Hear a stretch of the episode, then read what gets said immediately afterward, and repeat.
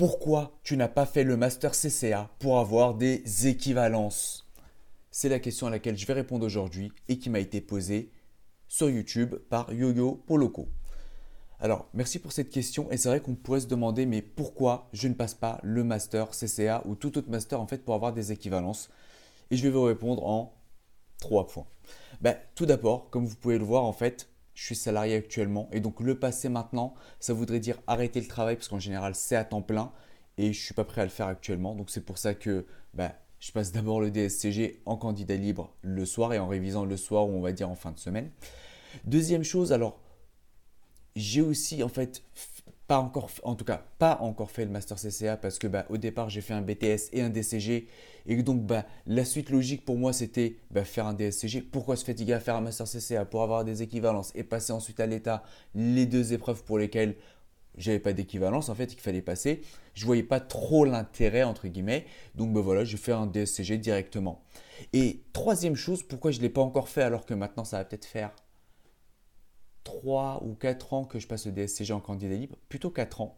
On va dire ça fait 4 ans que je suis censé réviser et passer le DSCG. Aussi pour une raison simple, c'est qu'à chaque fois que je suis arrivé dans un cabinet et que bah, je voulais réviser le DSCG, souvent bah, j'ai eu, c'est pas souvent, à chaque fois j'ai eu des collègues qui le passaient aussi et eux avaient des équivalences ou alors il leur restait que les deux épreuves de l'état lieu 1 ou lieu 4. Donc comme je voulais réviser avec eux pour nous motiver et en fait pour que je puisse aussi augmenter mes chances de l'avoir et pour qu'on puisse réviser ensemble, bon ben j'ai commencé par ces épreuves là. Et alors, maintenant, même ça fait 4 ans, euh, j'ai validé l'UE4 et à l'état, j'avais déjà validé en fait l'oral d'économie, mais j'ai validé que l'UE4, il me reste encore l'UE1 à valider. Je ne pense pas encore au master CSCA pour une raison très simple, c'est que je sais que tôt ou tard, si je veux poursuivre dans la filière d'expertise comptable, va falloir que je passe l'UE1 et 4. Comme il manque l'UE1, je me dis, je fais le plus dur. Je passe l'UE1 à l'état et après, ben, une, fois, euh, une fois que je l'aurai validé, je verrai si je fais un master CCA ou pas.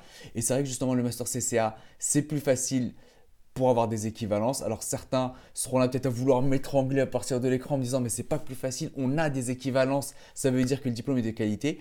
Je dis pas qu'il n'est pas de qualité, je dis juste que par rapport à un examen d'état, un master CCA, c'est euh, du contrôle continu, c'est aussi un examen mais avec un rattrapage, ce qui n'est pas le cas de l'état.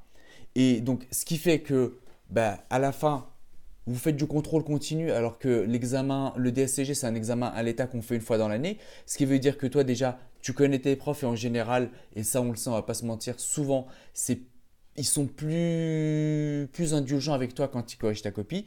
Deuxième chose, quand tu passes ton examen, si jamais tu l'as pas, tu as un rattrapage à l'état quand tu dois passer une épreuve, s'il te manque 0,25, qu'est-ce que tu fais? Bah, Tu attends l'année suivante pour repasser l'épreuve qui te manque, espérer l'avoir pour pouvoir poursuivre par exemple une expertise comptable. Donc pour ces trois raisons en fait et pour ces trois critères, je considère, et si vous n'êtes pas d'accord, bah, dites-moi en commentaire où est-ce que je me trompe, mais sinon c'est plus facile à avoir dans le sens où, même s'il est de qualité parce que vous avez des équivalences, le système de contrôle fait que vous, vous avez plus de chances de l'avoir, ou plutôt moins de chances de vous retrouver cloué au dernier moment avec 0,25 qui vous manque, avec le fait que ce soit un contrôle continu, que ce soit vos profs qui vous corrigent, qui ait une séance de rattrapage, ce qui est tout le contraire de l'examen d'état. Donc pour toutes ces raisons, je pense qu'une fois que j'aurai validé l'UE 1 et j'espère que ça sera cette année, je vais peut-être voir pour les masters CCH, sais qu'il y avait l'IAE aussi qui le faisait, l'IAE de Caen qui le faisait par e-learning mais qui avait arrêté bah, euh, fin 2017. Donc voilà, ça je vais étudier la, la question, mais pour moi voilà,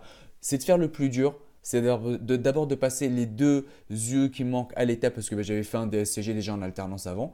Et puis bah, après, bah, j'étudierai les possibilités pour le, master CCA. Donc voilà, bah, si vous, vous avez déjà passé peut-être des masters CCA euh, en, cours du soir ou en e-learning et que c'est toujours euh, dispo, n'hésitez pas à me le mettre en commentaire. moi, ça m'intéresse, ça intéressera sûrement d'autres personnes. Et puis, deuxième chose, si vous aussi vous avez une question à me poser, je vais vous mettre euh, en description la vidéo sur laquelle vous pouvez me la poser. Et, alors en commentaire sur LinkedIn. Si vous ne voulez pas la poser en public, pas de souci. Je vous mets aussi mon formulaire de contact de mon blog pour que vous puissiez m'envoyer un mail en fait et que je puisse y répondre aussi. J'ai fait le tour. Je vous dis bonne soirée et à demain pour une nouvelle vidéo.